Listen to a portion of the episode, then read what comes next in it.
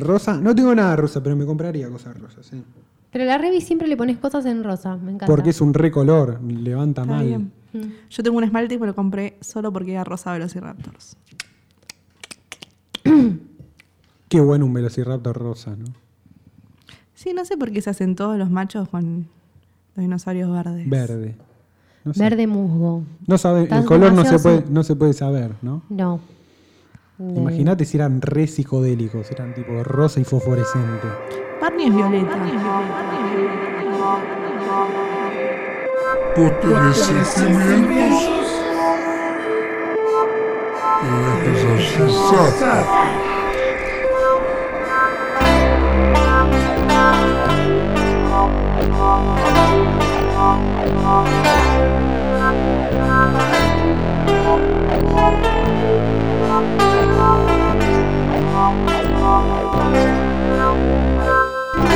Walkman.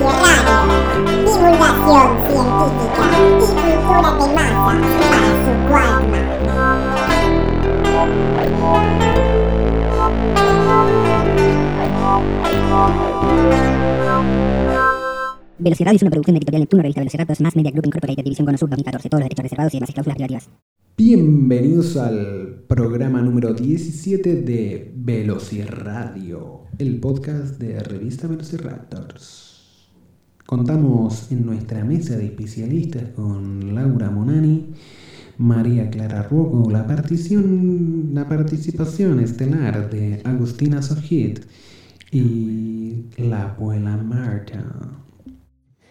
Me gustan los dinosaurios. Todo tipo de dinosaurios. Tu Walkman. ¿Qué trajiste para el Walkman de la gente? Hoy para el Walkman de la gente traje robots. Nos invaden los robots, de nuevo. Se vino.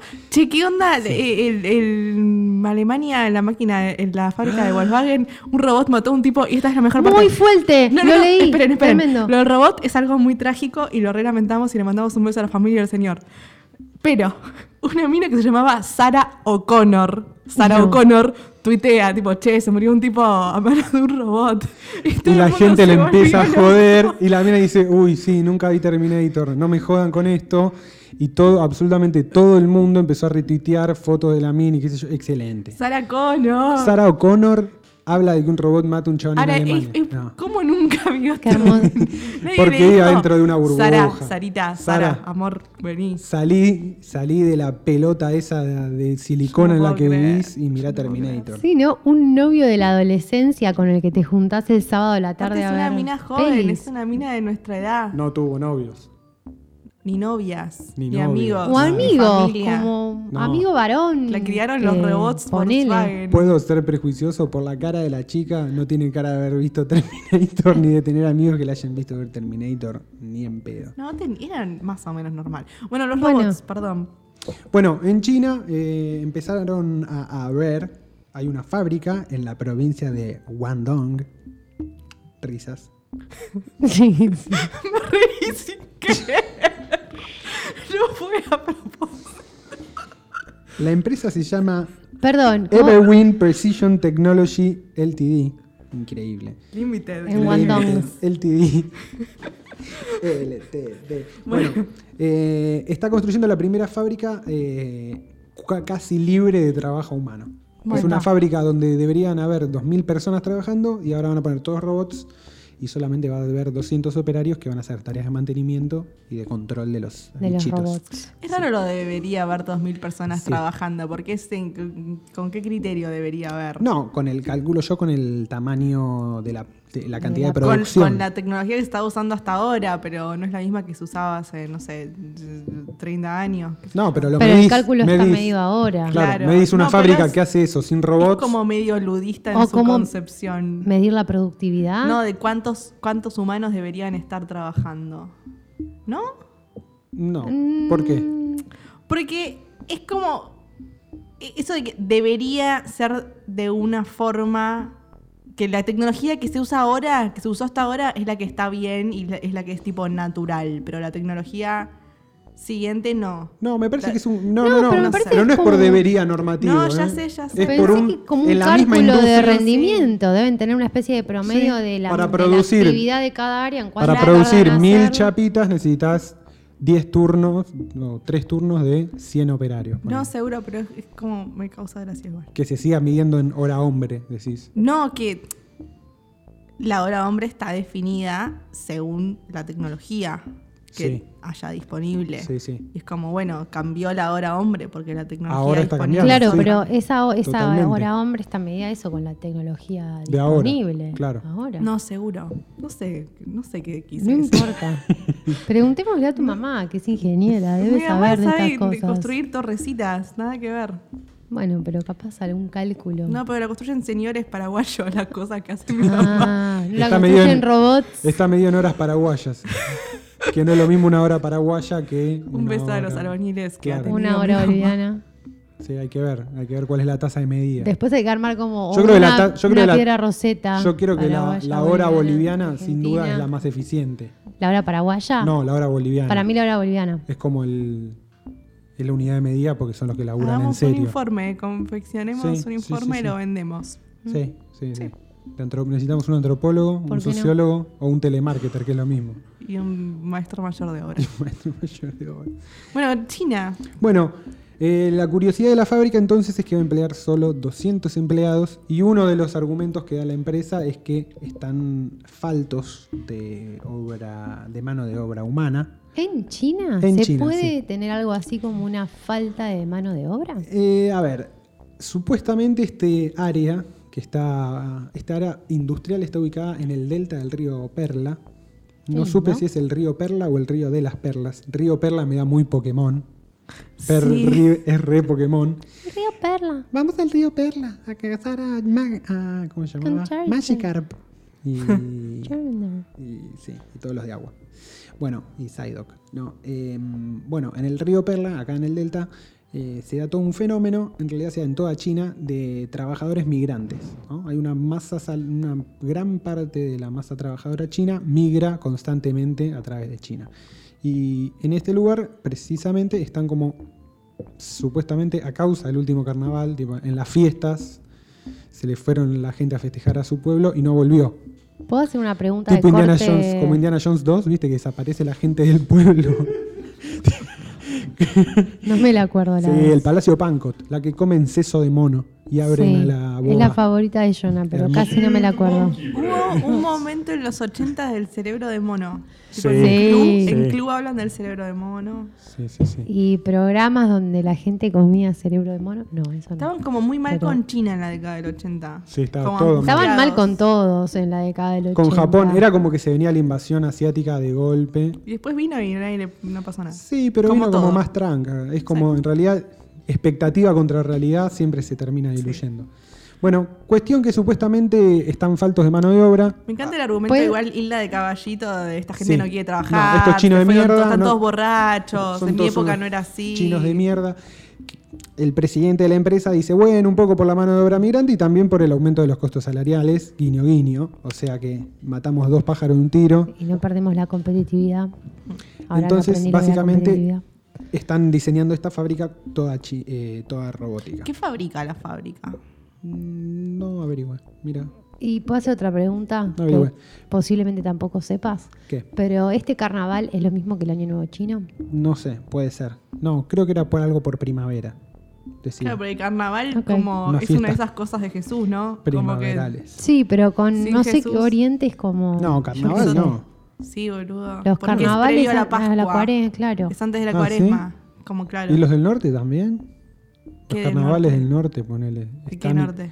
El norte argentino nuestro. Sí, Están hechos previos Pero a la... es- y si entierran Sincretismo. al diablillo y todo eso. Sincretismo. Pero pensé que venía de antes la fecha. Como que el- supongo No que lo, lo mezclan con, con otras fiestas. No sé una goma de nada igual. No, No Básicamente, sé, chicos, no sabemos un choto. los católicos son ustedes. Dibuje. La realidad es que China este año compró 40.000 robots, 54% más que el año pasado. China es un país de baja densidad robótica. La densidad robótica es un índice que se usa para medir cuántos robots industriales tenés cada 10.000 operarios. ¿Y qué sería un robot industrial? Un robot industrial básicamente es un brazo robótico. Bueno, No puede ser un torso robótico. Un torso. Es Una lo que yo le- pierna robótica. Yo fui al departamento un ojo de, robótico. Fui al departamento de, de robótica de la Facultad de Ingeniería de la UBA y cuando le pregunté por la No definición. lo digas con esa voz, porque una vez que hacemos algo Ni- bien- Y cuando fui Fuiste a recabar. Hace- Fui a información. Pará, decirlo nuevo con voz de persona seria. Eh, cuando fui al, hablé con el jefe de departamento de investigaciones del laboratorio de robótica de la Universidad de Buenos Aires, Muy bien, hablé con el director del departamento y le pregunté qué ¿Cómo era. se llama? No me acuerdo el nombre. Lo- si quieren lo busco. Eh, cuando le pregunté, es un capo el chabón, un tipo grande, un genio. Eh, cuando le pregunté, bueno, ¿qué es un robot? Y el chabón me mira serio y me da una, definición casi filosófica, pero para él era ingeniería, me dice, es toda máquina que reemplaza el trabajo humano. La máquina diseñada para reemplazar al hombre, me dijo. ¿Te dijo esa? Ah, no. La es un apocalíptico. Pero me lo dijo re normal, ¿eh? como Sí, re sí, pero- tranquilo. Capaz, sí, o un integrado, no andás a ver qué piensa. Básicamente en la robótica hay un montón, hay un montón de, de conjunciones que es como la mecánica, la electrónica, el control, la automatización, los sensores, que por eso también se habla de mecatrónica muchas veces. También fui a Litua y hablé con el con Norberto Boludo, Lere- Lerendegui, este mm, Vos seguís hablando, Juan. que justamente hablamos, lo que me decía eso, bueno, ¿no? Que muchas veces la robótica se la, por lo menos el ITBA toma la definición de robótica como mecatrónica, porque es una disciplina que mezcla muchas cosas y tenés muchos tipos de máquinas mecatrónicas. El tipo de la robótica era más ortodoxo y me dice un brazo, una Claro. máquina automatizada con una función específica que emula en un punto la mano, en un punto no, emula la libertad de movimiento de la mano humana. Pero para, ¿eso te lo dijo el de la UBA o el del ITBA? El de la uva. El de Litva, ponele un CNC. ¿Saben lo que es un CNC? Una fresadora No. industrial. Sí. No. Una fresadora industrial básicamente es un torno automatizado que vos le cargas un, qué sé yo, un AutoCAD y le pones un bloque de aluminio y te, Y talla, te talla algo. Es justamente es como una especie de impresora 3D, pero al revés. En vez de agregar Claro. material, saca material. Bueno, los chicos de Litva, cuando egresan de, de la orientación mecatrónica, tienen que hacer un proyecto y un- unos chicos hicieron un CNC. Un CNC es una herramienta mecatrónica porque tiene todas las tiene justamente un poco de todo. Tiene mecánica, tiene electrónica, tiene control, tiene automatización, bueno, nada.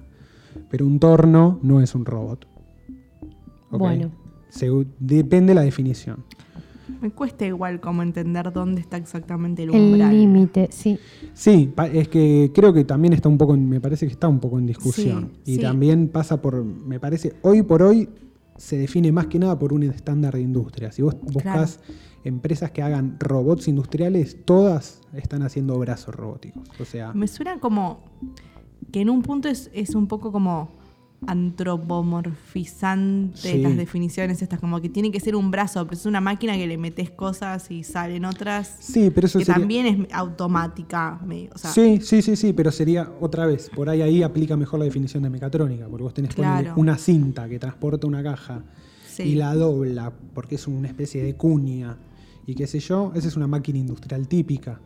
Es, es- en es el- robot si te da miedo que te persiga y te mate. O Tiene- sea, ese es el criterio. Y tiene, no, a mí me parece, me parece que es, es robot si tiene como una especie de, de, no sé, tiene un sensor para hacer un movimiento complejo, tiene que manipular un objeto raro, o sea, como que no lo puedes, no puedes armar una línea de producción stand, no puedes poner una cinta que transporte, no sé. Entiendo. No ¿Entendés? sé. Es como que el bicho tiene que manipular y poner y encajar y tiene como Pero hay precisión grises muy igual. fina. Es re gris, es re gris, Es como. es recontra gris. Igual de nuevo, cuando tratás de como de definir eso, son todas las actividades que nosotros solemos hacer con las manos. No, pero es que en ningún Por momento, ejemplo. en ningún momento niegan que sea No, no, no, no. un modelo antropomórfico. De hecho, eh, el- No, totalmente. es como que el truco de, el truco de por qué eh, emulan el brazo y no un torso o una pierna. Porque la mano es la herramienta más versátil que Sí. tiene el ser humano en la industria. Totalmente. No, Sí, también porque to- todas las herramientas que tenemos están, hechas Están para hechas operar con una mano. Entonces tiene sentido que hagamos manos. Totalmente. No sé. Bueno, cuestión que China está creciendo a un ritmo vertiginoso como todo.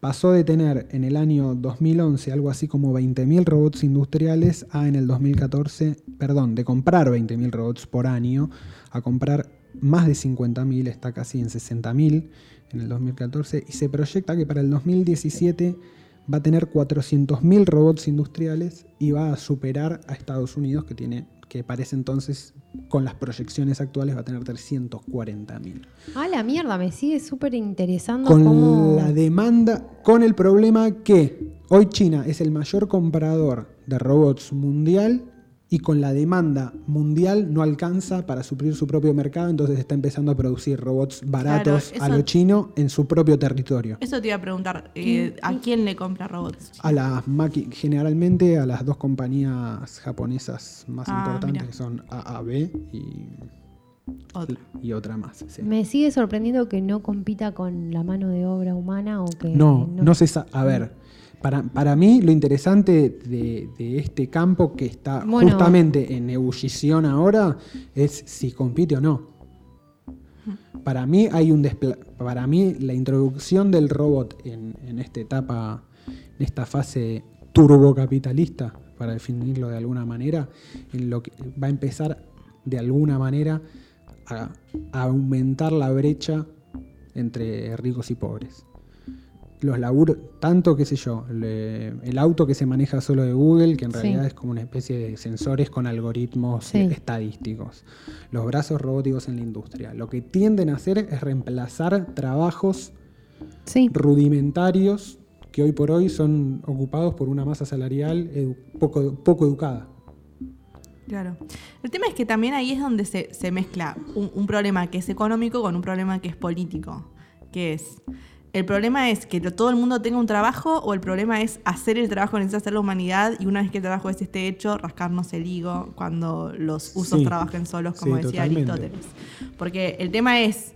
em, Nada, si te vas a rasgar las vestiduras porque la gente no va a tener trabajo, o vas a decir, tipo, che, y si no trabajamos todos, tipo, 36 horas por día. Totalmente. y- y- Es raro pensar en, en un, capita- pero eso es en un, un problema. capitalismo. Claro, no. Es un problema político. Bueno, o sea. pero claro, es el socialismo. No, el tema Claro, es que pregunto sí, sí, sí, que totalmente. también que en, esta época, no sé, el tiempo al pedo está vinculado con salir a gastar y Sí. de dónde, con qué, no sé. Por eso, es como que los trabajos que hoy por hoy están ocupados por un sector de la población poco educada, generalmente trabajos que son pobres, o que básicamente la gente puede trabajar de eso, Sí. este, La van a ser rica trabaja de psicólogo de mascota. tal cual, Sí. totalmente.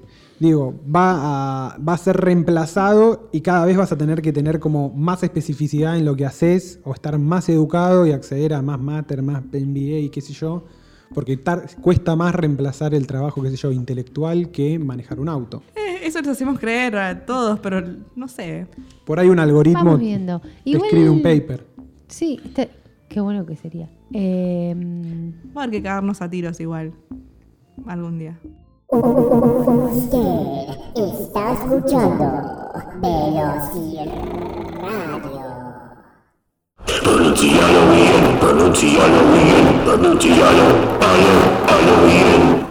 Tame Impala, Tame Impala, Oasis, Oasis, Radiohead, Radiohead, I- Eisenhower, Dwight D. Eisenhower, Kissinger, Kissinger, Salinger, Salinger, Burroughs, Burroughs, Diane Keaton, Diane Keaton, Lady D. Lady Di. Se dice Lady Di. ¿Cómo se va a morir la puta de mierda? ¡Lady, morite! Chupala, hija de puta, bien muerta está. Qué linda, Juan Cortala. La gente se puso triste porque se murió Lady Di. En Se este puso país. triste, Lady Di. no pasa nada. Rod, Rod Stewart, Rod Stewart. Resident Evil, ¿Cómo? Resident, Resident Evil, el jueguito de Resident Evil. Star Wars, Star Wars. Hermione, No sé qué. No. Hermione, De Harry Potter. de la de Harry Potter. Ay, con la, Amiga de Harry Potter. la amiga de Harry Potter. H E R, S- M. Har- Harry Potter. No, no, pero Hermione, la amiga. Nunca. No, H. leí, ¿Qué no sos, carita? no Se escribe con ¿Ves cómo H, corres? E, R, M, M, I, I, O, O. N, E. Ha- No sé, no. Her, Herm, Hermoen. Hermen. Bueno, al- algo así. Melville, Melville. Es igual. Alvin, Uh, Macaulay Culkin, Macaulay Culkin. bueno. Mary Kate y Ashley Olsen.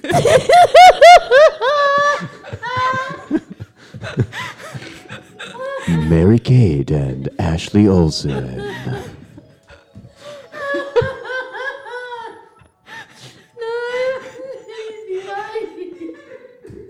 Lady Di no puede ser, que lo peor que escuché en la vida. ¡Ay, Dios!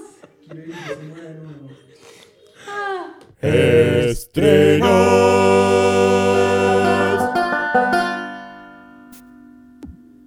Los personajes se llaman Bruce Jenner y As- eh, Ellen As- Asayan. Kardashian, ¿no? Asayan. Ellen, Sí. es ella. ¿Y cómo es la, el, cómo se llama el programa? El programa, no, no, se llama La historia de esta gente, de los Adashian. La señora, mira, agarra aquello, la primera revista, esta. es la morocha, esa señora morocha, Sí, esta. bien. Esta señora está casada con un hombre y tiene seis hijas, Sí. mujeres. Este hombre ahora no quiere ser hombre, quiere ser mujer. Está tomando hormonas y la deja ella. La deja. Directamente se va. No se va de, de donde viven, de Los Ángeles, se queda en Los Ángeles. Pero él quiere ser, dice, toda su vida quiso ser mujer y está tomando hormonas. Él quiere a sus hijas, la quiere a ella, la sigue queriendo, pero imagínate que ella no puede vivir con un, un hombre que quiere ser mujer. Deus se llama él, Deus. Bruce. Deus. Bruce. Bruce, Bruce. Bueno. Y Bruce le dice, yo te sigo amando y quiero a mis hijas y voy a hacer todo lo posible por ellas, pero quiero ser lo que quería ser siempre, una mujer. Y toma hormonas. Lleva una colita, se hace una colita. Sí, sí, sí, sí. Al tomar hormonas le crecen los pechos, ¿viste? Y ella llora todo el tiempo y las hijas la consuelan. Pero él, como él dice, yo quiero ser una mujer. ¿Qué te parece a vos esto? Para mí es tan raro eso. Pero hay, hay. Fuiste, Ya, fuiste claro, a 11 eh. una vez, hay un montón. Pero sí hay muchísimos que se hacen gay. Estábamos mirando con María Marta una película de Jane Fonda y otra artista más que están casadas y resulta que los maridos las dejan, un buen día le dicen somos gay y se van los maridos a vivir juntos. Se van, se van a vivir juntos. Pero ¿qué pasa? Que viene un terremoto y el marido de la que es hippie, que era la amiga de, de Jim Fonda, que viven juntas, sabe que a ella el terremoto se mete abajo de la mesa y le hace mal. Entonces corre y le hace respirar.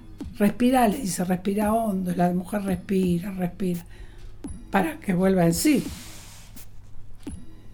Ahora no sé cómo sigue. María Marta la sigue viendo. Es una serie muy linda. Yo creo que al final se van a juntar. Él trabaja en una película que se llama La Ley y el Orden. A ver, a todo esto yo tengo una pregunta. Ahora falló la Corte Suprema de los Estados Unidos la semana pasada, hace dos semanas, eh, a favor del matrimonio igualitario, ¿Así? igual que acá. Acá también está permitido Por gays. eso. Lo Y me parece bien. Si el Papa lo admite, ¿Qué admitió? el Papa Francisco. Dice, son personas como cualquier otra, no tenemos que hacer discriminación. Si ellos se quieren, allá ellos. Y ningún papa dijo eso. ¿Y si uno de tus nietos sale gay? Y yo lo tengo que admitir. No lo voy a dejar de querer por eso. Me parece muy bien. Ahora, el otro papa, Ratzinger, que era alemán, condenó a los pedófilos.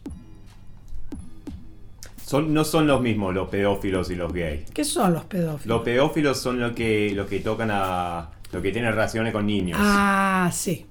Y no Como el so- padre de Graci, Claro, que está preso todavía. menos mal. Sí. Pero no son los mismos, ¿viste? Ah, bueno, condenó a los pedófilos.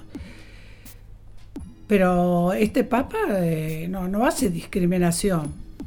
Él dice, si dos personas se quieren, sean hombres o sean mujeres, allá ellos. O hijo y, y padre o lo que sea, claro. Claro. Yo digo lo mismo, si sale un nieto así, bueno, lo tengo que admitir, no, no, por eso no lo voy a dejar de querer. Si tu claro, si el nieto sale pedófilo. Ah, por eso es sentimiento y sensatez. Vos tenés sentimientos, tenés que ser sensato. Complete la colección. Tirolusuarios, delfines rusos, Marte, insectos sociales. Entre a www.velociraptors.com.ar.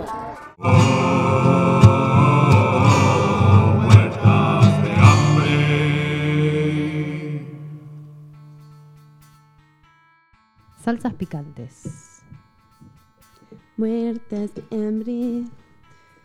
Mm, Papa doble horneada, Qué rico, Clary. yo no lo hice. Y salsas picantes. El especial para hoy es eh, cocina de Jonah Schwartz. Cocina de autor. Cocina de autor y voy a probar por primera vez salsas picantes. Ahí va, cuidado con la gastritis y o eh, las hemorroides. Tenemos tres opciones. No apto para flojitos, vamos a ver. No. Si ven que en los sucesivos podcasts no hay más muertas de hambre es porque efectivamente se murieron Estamos por comer. Con los daños colaterales. Pero hay que, hay que entender que A ver, la- el picante no es solo pimienta. Hay que probar otras cosas. ¿Qué tenemos hoy? Bueno. A ver, yo te leo y vos me vas diciendo. Ahí. Vamos a empezar. Tenemos Una- salsa nazi. hay- no, me está asustando esto. Hay una salsa que se llama Vegetarian Barbecue Sauce y tiene una esvástica. exclusiva del barrio chino. Es eh, hindú, pero Esto ya me parece que. es increíble. En la jerga es salsa nazi. Salsa nazi voy a, voy a salir eh, mínimo mm, cagando, digamos. Mm, Salís, Sino quemado. purifica. Quemado seguro, ¿no? Está. Eh, eh, eh, A ver. Bueno, vamos a probarla. Yo tengo ya ahí como Viene sesgado. latita. Es una lata. Eh, eh, es como la que tiene más gusto a especia. A ver. Muy poquito, muy menos. Ahí está. Listo. Apenitas. Muy poquito. Ahí. Ahí va. A ver, chicos. Poquito. Qué miedo que tengo, por favor. No, no, no, no, no, no, no te podés enchilar y eso, pero es. Mm. Es muy rica. Sí. Me hace acordar cuando una vez me llevó una amiga a comer comida india Ahí va, y tenía estos gustos. ahí va. De hecho, me encantó, me parece. ¿Viste? Sí, yo ya tengo una preferencia, pero no me voy a adelantar. Igual. Igual, si no, si me puedo meter, eh, tiene caracteres en, en chino en, en la lata, no, no sé de dónde se sacó el mito de, de que es hindú, ¿no? Como todo está escrito en chino Para darle como una especie y se de. vende en el barrio chino. No Bueno, está, es discúlpame, chino, no está todo pero- escrito en chino. Pero ¿Hay la, la esvástica no es un símbolo. El de- esvástico es en alemán, claramente. No, no, pero antes de ser eso, no era, no es un símbolo Bueno, yo le digo de la salsa nazi y ya fecundidad, está. no sé. Y- fácil, salsa nazi. No. No, No la sé, papa no- doble horneada está buenísima, es una papa que se mete dos veces al horno, para el que no sabe. Yo qué sé, yo sabía que el hinduismo andaba ahí replicando, lo habían sacado de ahí, qué sé yo, no sé. Está buenísima. Bueno, ya fue, salsa nazi. Listo. Al que le gusta bien, al que no le gusta, no la Que compre. pruebe otra. Listo. Ah. Ah, Bueno, esa está buenísima, ¿eh? Lo Bueno. recomiendo si van al barrio chino. Para el que tiene miedo del picante o algo. Tenemos acá Es muy sabrosa. otra más, A ver, que es la Valentina, un clásico tobara de buenísimo. las salsas mexicanas hechas a base de pimiento, no, pimen- pimento, pimiento, quiere decir morrón y vinagre. No tiene, no hay mucho más que eso. Le sentiría Ideal- el olor, pero estoy medio congestionada. No, directo al paladar. Directo al paladar. También poco. Te va a abrir todo. Te destapa, te destapa todos los agujeros. como es. Toditos. Pero Oh, sí, es me una zarpé, base. me parece, chicos. No, ahí esparcila un poquito. Base, sí, base de vinagre y ají. Aj- y ajíces. en Cuentan vinagre. que eh, Joaquín Ferrer, que pasó mucho, estoy hablando mucho, No, no. eh, que en México van al cine y como acá hay pochoclo dulce y pochoclo salado, hay pochoclo con o sin Valentina. Muy bueno, muy buen dato. Sabía que hay yogur con picante. Bueno, a ver. Para mí es más fuerte en el, en el dejo final en el paladar. Esta. Me No pareció sé. medio dulce. ¿Puede Sí, ser? Puede ser. Es un poco dulce y sí, ahora que tragué me está picando. Sí. Pero está bueno. Es En cuanto tenés la comida, eh, es dulce y ahora me está bueno. Me están, estoy necesitando un poquito de vino, permiso. A mí mi, lo que más me gusta es ponerle un cachito al Mm. guacamole. Muy rica, ¿eh? Esta es la famosa salsa tabasco. La misma, De la familia. Sí, sí, sí, la misma familia. ¿Qué la distingue de la salsa tabasco? Y el lugar de origen eh, seguramente distingue algo. Debe ser este. No, no, no sé. No. Voy a mandar. Voy a decir cualquier cosa. Bueno, yo acabo de decir que la estación espacial Tiene 100 millones de está habitantes. habitada por 100 personas, que había 100 personas en el espacio después de eso. Bueno, después vamos a corroborar con eh, nuestros amigos eh, y escuchas mexicanos. Ay, chicos, me está picando. Sí. Volví a comer ¿Querés y es agua? muy rica, pero mm, pica, pica, pica. Igual dicen que el agua no te bajaría la picazón, ¿no? ¿Puede ser el maní? Ahora tengo ahí unos manices. No, no digo, Leche. pero no, no sé. Ah, mira, no, leche te Quinilles, pasa. quinilles. Los quinillos dicen que el maní te baja la picazón. Ahora, ahora traigo unos maníes. Unos manices. Bueno, vamos con la tercera salsa, que esta eh, me la recomendó hoy la peluquera, le mando un beso. ¿En serio la sircha? Sí, me dijo, yo le pongo sriracha a todo, es una salsa tailandesa sin la cual Sí. eh, no puedo vivir, así que... No sé por qué genera ese tipo de adhesión la sriracha. O sea, nosotros la tenemos acá, que hace como un año más o menos el mismo coso. Está todo bien, está Es buena. miedo, Me da miedo, ¿eh? Eh, no ¿Tengo que entiendo el nivel de adicción igual. Ah. Dale, dale, dale. ¿Sí? No, no es tan picante, no te preocupes. Ahí está. Bueno, vamos a cortar más papa doble horneada con verduras, que está buenísima, y queso. Ahí voy, ¿eh?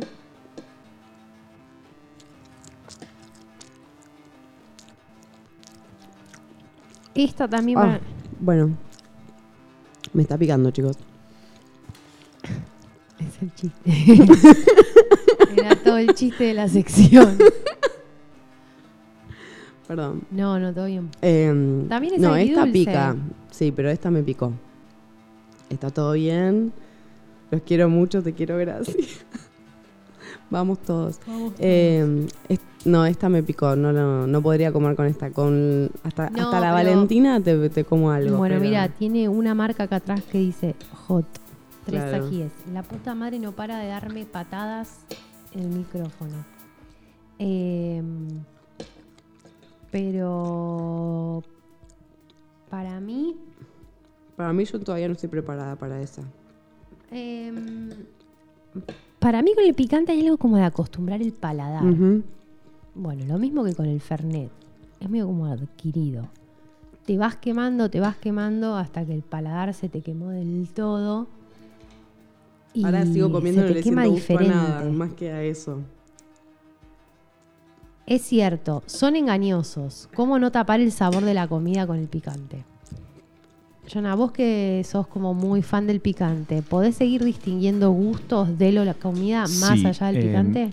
Te digo que los que son... eh, ¿No funciona como rueda que- de auxilio No, muchas los que veces? son muy true al picante, y yo no me meto, no, no soy parte de ese grupo, me gusta el picante, pero no, no lo necesito, pero como nuestro amigo hindú Biju, eh, que pone picante incluso a los cereales para el desayuno, eh, de verdad, eh, dice que amplían el sabor, es como poner sal a una comida, como sin sal no tiene sabor y con sal tiene más sabor, y el picante lo mismo para esta gente. Mira vos, ahora, ¿en qué estadio de consumo de picante tenés que estar? Porque para mí mata todo. Depende de la proporción.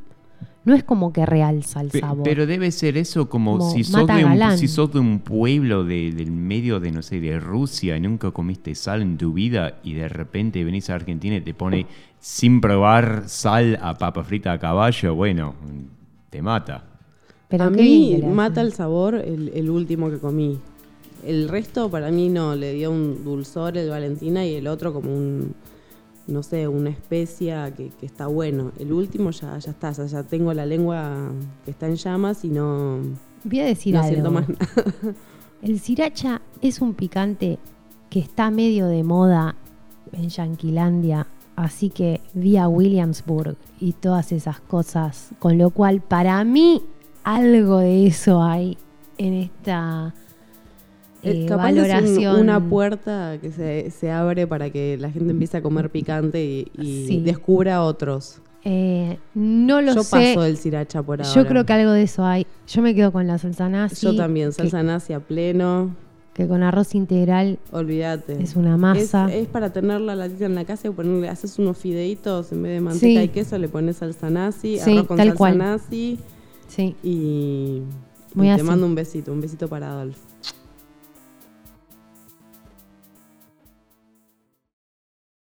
Pangea. El primer continente. Hoy presentamos Herrerasaurus, el caudillo de Ichigualasto. Nos encontramos en Ichigualasto, el parque provincial también conocido como Valle de la Luna, situado en el extremo norte de la provincia de San Juan, en el departamento de Valle Fértil. Es un área protegida de 275.369 hectáreas, célebre a nivel científico, ya que resguarda una importante reserva paleontológica. Ichigualasto es el único lugar donde puede verse totalmente al descubierto y perfectamente diferenciado todo el periodo Triásico en forma completa y ordenada. Se calcula que las formaciones geológicas de este sitio tienen una antigüedad de entre 180 y 230 millones de años. 231 millones de años atrás, Ichigualasto no era un desierto, sino un terreno de aluvión volcánico, activo, cubierto por bosques y sometido a precipitaciones estacionales muy fuertes. La vegetación estaba compuesta por helechos, equisetos y coníferas gigantes, también conocidas como turboconíferas. Las plantas formaban un bosque ribereño de tierras altas. Entre las plantas del frondoso bosque podemos apreciar un espécimen de Herrerasaurus buscando alimento. El Herrerasaurus es uno de los dinosaurios más primitivos de los que se tengan registros.